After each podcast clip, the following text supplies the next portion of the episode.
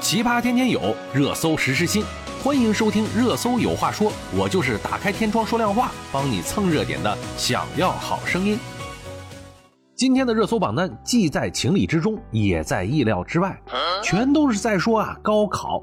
榜单前十名有八条都是在说我们这次的高考了。那我们今天就来看一看高考的内容。六月七日啊，上午十一点半。二零二二年全国高考的首场语文考试结束了。据了解呢，二零二二年高考语文科目共有七套试卷，分别为教育部教育考试院命制的全国甲卷、全国乙卷、新高考一卷、新高考二卷，还有北京、天津、浙江三套自主命题试卷，《红楼梦》二零二二年冬奥会与冬残奥会。围棋术语本手、妙手、俗手，中国共产主义青年团成立一百周年等材料进入了题目。其中啊，网友讨论最多的是全国甲卷的有关《红楼梦》大观园试才题对额的考题。也正是这个考题，把全国甲卷难的话题分别推上了热搜的主要位置。太难了。那么，要写好这篇作文，考生对于《红楼梦》中国古典园林文化要有一个基本的了解，同时啊，也要有相当的古汉语素养。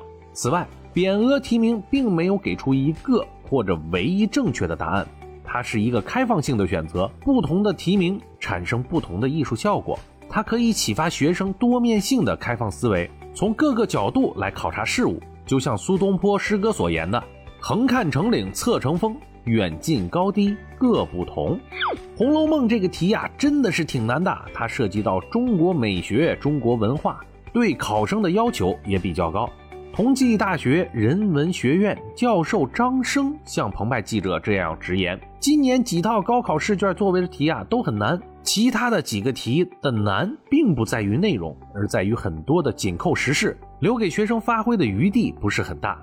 换句话说呀，考题的内涵和外延基本都是已经规定好的，比较容易导致作文的趋同。”趋同呢，也会增加阅卷老师的评分难度，因为比较难以区分考生的语文修养、生活认知、想象力，也难以看出他们的个性。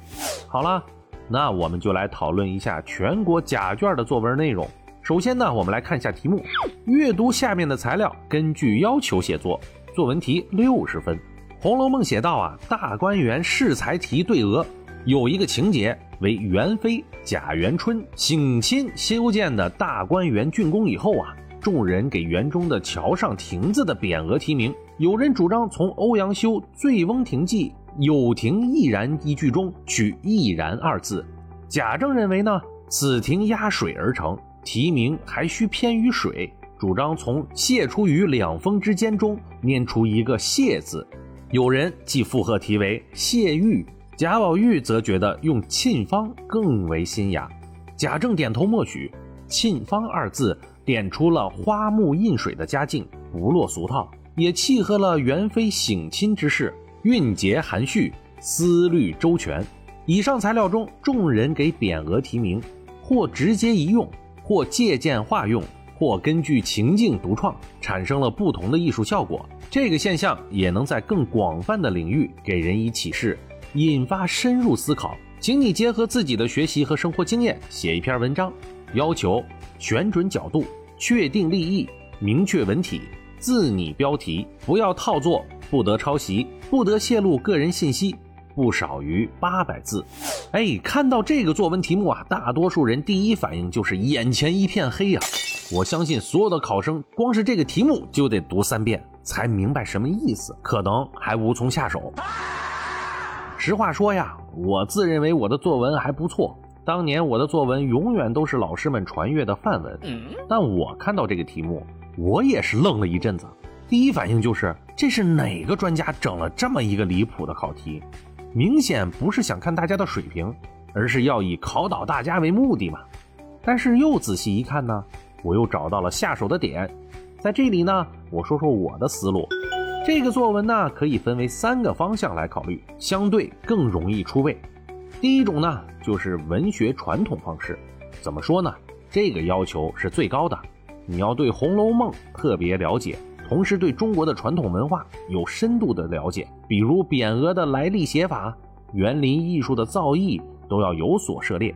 对作文题目本身进行阐述，并列举文学典故和牌匾的典故，这样的文章会让考官感受到这个考生的文学和社会阅历那是功底深厚，获得高分了。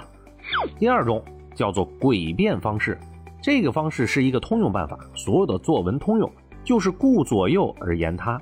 这个题目如果你看不懂，那就从侧面去理解，比如这个《红楼梦》题目吧。我们完全可以从古人对文化艺术的理解入手，从中华民族对寓意这件事儿的偏重和喜爱入手。因为压水取谢字，因为花木印水取庆邦，这些呀，其实都叫做寓意。那不同的人看待不同的事情，也会有不同的寓意。比如当年的典故朱元璋议事，就是同一件事情的两种不同看法，造成的两种不同的结果嘛。第三种呢？就是上帝视角方式，直接跳出这个题目本身，直接来解读作者为什么要设置这个桥段，为什么要让他们给亭子取名字呢？从写作本身，这样写作的目的又是什么呢？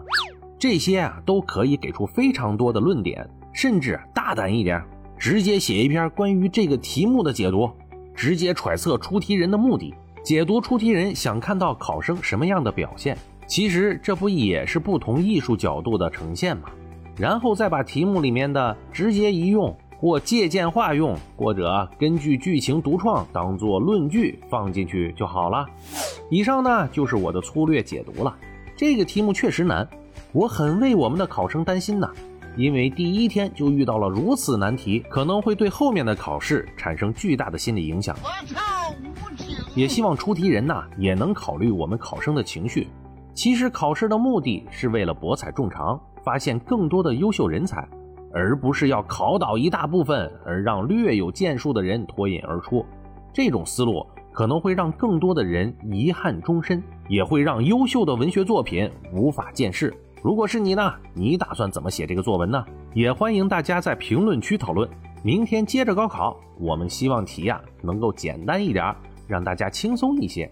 我们明天见吧。